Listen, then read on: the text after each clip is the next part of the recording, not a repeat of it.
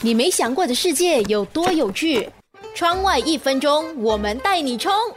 鲨鱼作为海洋食物链顶端的存在，它的形象往往会让人觉得它的攻击性非常的强，爱袭击其他的动物。但是证据显示，鲨鱼在一般的情况下是不会胡乱袭击，而人在海水中溺死的概率是被鲨鱼攻击的一百三十二倍。虽然是海洋生存链顶端的动物，但是它们的繁衍能力相对弱。不同的鲨鱼有不同的繁殖方式，分别有卵生、胎生以及软胎生。